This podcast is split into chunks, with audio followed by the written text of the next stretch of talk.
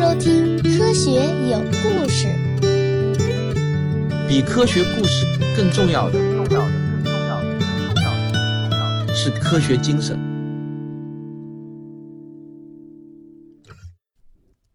一五七二年十一月十一日傍晚，蒂古布拉赫一边抬头望着星空，一边走在回家的路上。脚下的这条小路，蒂古已经是非常的熟悉，熟悉到即便抬头看天也不会走错一步的程度。突然啊，位于天顶的一颗亮星引起了他的注意。哦不，它不应该出现在这里。蒂古立即停下脚步，用眼睛紧盯着那颗星。那里是仙后座。五颗明亮的恒星组成了一个大写的 W 型，这是一个知名度极高、连小孩子都不会认错的星座。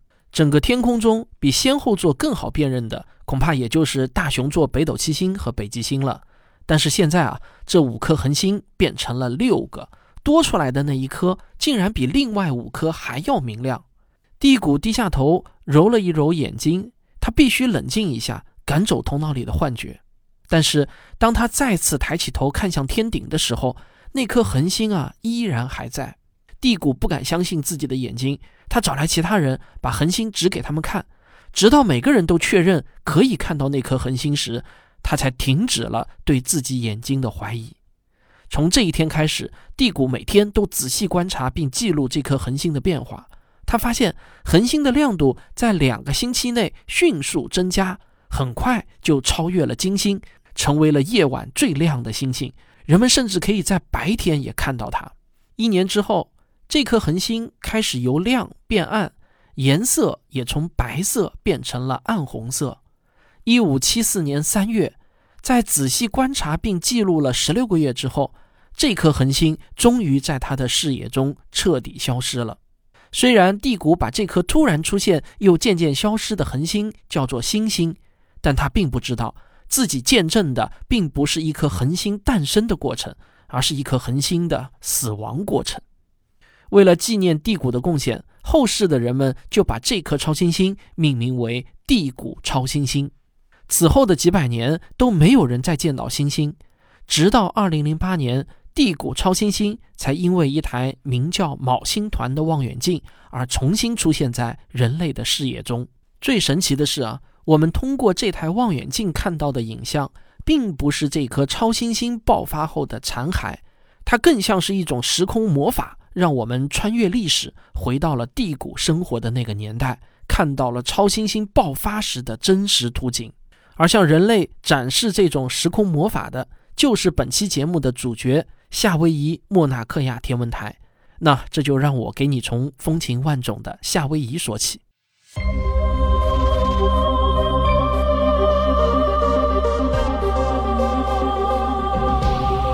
从阿雷西博到中国天眼，从西方到东方，请听我为您讲述那些地面天文台的故事。夏威夷群岛位于太平洋的中北部，是大洋中脊海底火山链的一部分。这里最大的一座火山叫做莫纳克亚山，它从深达六千米的海底拔地而起。山顶相对海底的高度达到了惊人的一万零两百零三米，这是地球上山体高度最高的山峰。即便在整个太阳系，也只有火星的奥林匹斯山能够比它更高而已。莫纳克亚山一万多米的高度，有一多半都是浸在水下的，但即便是露出水面的高度，也足有四千两百零五米。这个高度位于大气的逆温层之上。来自太平洋的水汽到达这里就会停止上升，这让莫纳克亚山顶可以拥有每年三百天以上的晴朗夜晚。而且，由于莫纳克亚山处于低纬度地区，不管是北极星还是南十字星座，这里啊都能看到。由于适宜的气候和优美的环境，夏威夷很快就成为了著名的旅游胜地，而莫纳克亚山则成了旅行者眼中的最佳的观星地点。一位曾经抵达莫纳克亚山顶进行观星的游客，曾经写下过这样的描述：没有任何地方的银河能像莫纳克亚山看到的那么明亮。我与宇宙是如此的接近，那是让人终身难忘的梦幻般的体验。天文学家们当然不会放过这个绝佳的观星地点，他们做梦都想在莫纳克亚山的山顶上建设一座顶级的天文台。然而麻烦的是啊，这里不仅是天文学家们眼中的观星圣地，它更是夏威夷原住民心中的圣山。早在公元十二世纪，当第一批人类登上夏威夷群岛时，高耸入云的莫纳克亚山就震撼了他们的心灵。按照夏威夷原住民的宗教，莫纳克亚山的山顶是众神之地，那里不仅是神的居所，同样也是好人的灵魂最终去往的天堂。在现代文明到来之前，除了最顶级的祭司以外，任何人都不能进入圣山禁地。一九六零年，美国阿波罗登月计划开始了。作为与登月计划配套的天文观测项目，建造大型望远镜的重要性陡然增加。在这个大背景下，NASA 将一项建造光学望远镜的计划交到了月球与行星实验室的主任杰拉德·科伊伯的手上。我想啊，对天文学稍微有了解的听众，应该都会对柯伊伯这个名字不会陌生。柯伊伯呢是美国著名的天文学家，他不仅发现了天王星和海王星的两颗卫星，还证实了在海王星的轨道外侧存在着一个由无数小行星分布的区域。凭借着这项成就啊，柯伊伯被誉为现代行星之父。而海王星外侧分布着大量小行星的区域，也以柯伊伯的名字正式命名为柯伊伯带。柯伊伯早就考察过多处适宜进行天文观测的地点，他的理想目标就是圣山莫纳克亚。这里不仅观测条件非常的优越，交通条件也很理想。由于本身是一座火山，所以啊，莫纳克亚山顶部相当的开阔，绕着火山口星罗棋布地分布着很多座平缓的山峰。这样的环境完全可以兴建一座容纳多个观测站的大型天文台。不过呢，路要一步一步走。柯伊伯深知啊，想要在莫纳克亚山上兴建天文台，必须先设法突破夏威夷当地人对圣山的禁忌。于是呢，他以帮助莫纳克亚山修路为理由，说服了夏威夷州的州长约翰·伯恩斯，在莫纳克亚山的第二高峰上架设了一台三十厘米口径的小型望远镜，用于测试。莫纳克亚山的第一座高峰才是圣山的主峰，柯伊伯啊，巧妙地绕开了这个敏感的禁忌。随着测试工作的深入，柯伊伯就发现莫纳克亚山的山顶上，虽然呢终年被积雪覆盖，但空气却非常的干燥。这种特殊环境非常适合收集红外信号。于是他立即撰写计划，游说 NASA 新建一座能够覆盖红外波段的大型望远镜。很快，柯伊伯的积极推动就有了成果。他收到了一个好消息和一个坏消息。好消息是呢，NASA 批准了这个新项目，资金不是问题。但坏消息是啊，NASA 并没有直接把这个项目交给他，而是选择了公开招标。好在呢，柯伊伯放眼一望啊，好像也没有什么像样的竞争对手。当地的物理学教授约翰·吉弗里斯代表夏威夷大学参与了投标，而他的方案是在萨克拉门托峰上花费三百万美元建造一台口径两米的望远镜。按照惯例呢，这种大型望远镜的建造项目啊，也是不太可能交给一位物理学家来主持的。但是啊。哪知道世事难料啊！最终的结果是地缘政治占了上风，NASA 最后呢是权衡利弊，真的就淘汰了柯伊伯，把合同签给了没什么经验的夏威夷大学。柯伊伯听到消息后呢是怒不可遏啊！既然 NASA 偷走了他心中的圣山，那他也就没有留下来的必要了。所以呢，柯伊伯也就不再留恋，毅然的拂袖离去。那没有了柯伊伯，这个天文台后来又是怎么建成的呢？我们先上个小广告，广告之后见。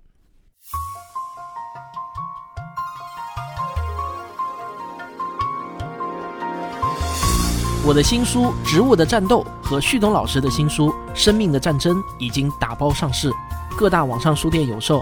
每一章都是一个新奇有趣的故事。我会从一个小小的细菌开始，给你讲到植物称霸全球的故事。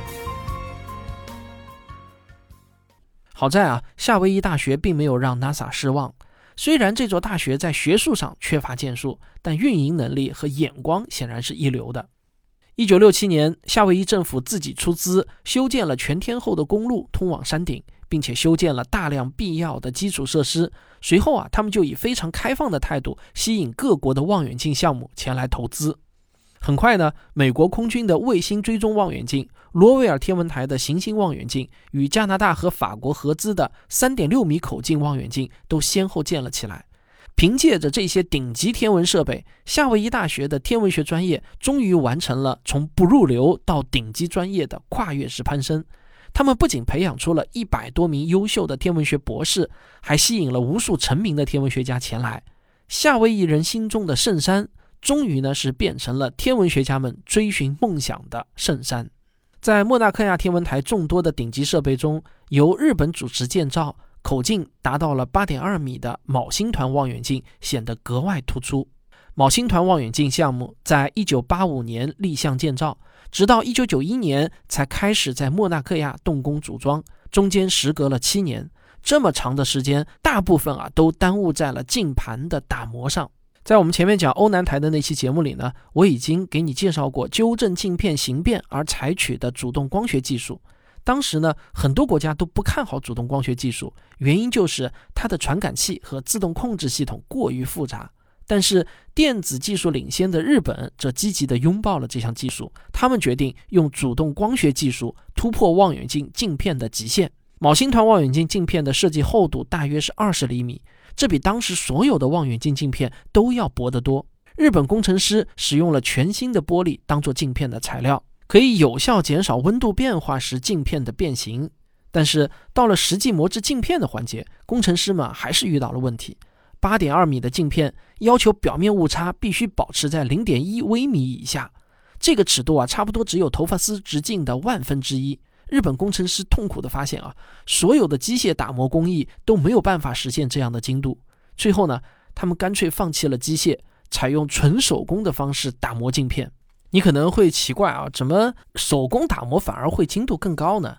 其实啊，手工磨镜片反而不容易在一个方向上累积误差。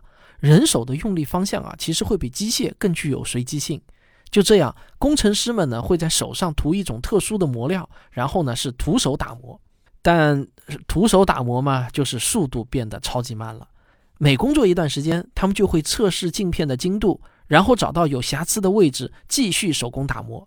就这样啊，七年之后，工程师们才最终完成了这块巨大的反射镜。为了拖住这块超薄的巨型镜片，工程师们在它的背后安装了二百六十一个由计算机自动控制的支撑器。他们确保了当望远镜调整位置或者因为温度变化时，可以将主镜调整到最佳的状态。昴星团望远镜的屋顶也不是常见的半球形，工程师们采用了空气流通更好的圆柱形设计。这样的结构可以有效地改善镜片附近由于温差而产生的湍流，提高了望远镜的视宁度。时间很快就来到了1999年。从立项到最终建造完成，昴星团望远镜总共花费了十五年的时间。即便在大型望远镜里啊，那些超远距离的天体仍然是相当暗淡的。所以呢，大多数时候望远镜的工作模式啊，它更像是一台数码相机，需要长时间的曝光才能拍下天体的照片。正是因为这个原因，一般的大型望远镜呢，都不再保留肉眼直接观察的功能。但是啊，昴星团望远镜在这一点上呢有些特殊，它允许人们坐在目镜前直接观测星空。在昴星团望远镜的落成庆典上，代表日本皇室的沙石子公主也受邀来到现场。她落落大方地在望远镜的目镜前坐下来，完成了第一次象征意义的天文观测。其实啊，通过望远镜的目镜观察星空，与在显示器上观看照片并没有什么本质区别。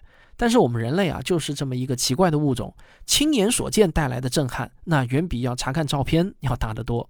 一位工作人员在通过目镜观测了星空后，留下这样的感慨：你在哈勃太空望远镜照片中能看到的一切，包括星云的颜色和形状，我都能亲眼看到。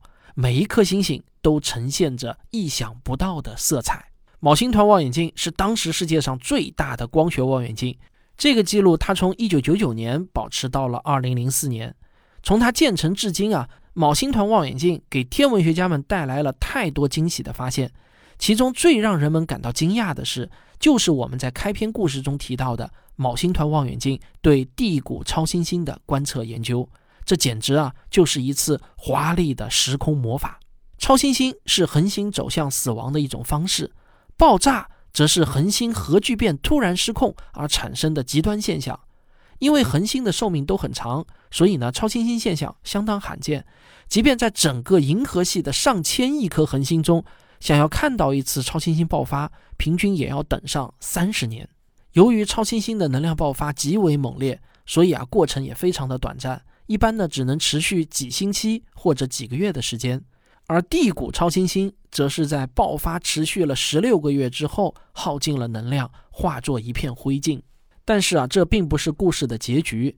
地谷凭借肉眼观测到的，只是这颗超新星发出的直达地球的光线。但是超新星释放的能量实在太强，如果有飞往其他方向的光遇到了星际中的尘埃云，尘埃会向四面八方散射这些光，那么其中有一些被反射的光呢，很有可能就会朝着地球的方向。那么这些走了折线的光，就会在较晚的时间到达地球。并且啊，仍然有足够的亮度被我们探测到。那些散射了超新星光线的尘埃云，就相当于是宇宙中的巨大镜子。二零零八年，也就是昴星团望远镜建成后的第九个年头，来自地谷超新星的一束光，在经过一片尘埃云的反射之后，来到了地球。它们比那些直达地球的光整整晚了四百三十六年。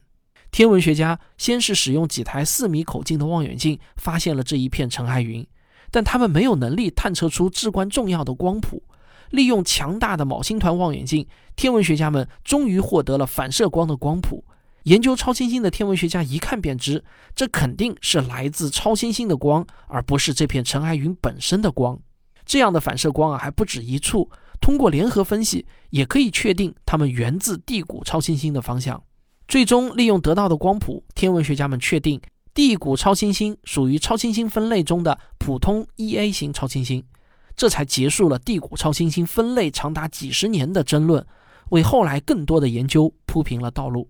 就这样，在昴星团望远镜的帮助下，生活在现代的天文学家们得以和祖师爷地谷一起，成为同一颗超新星爆发过程的亲历者。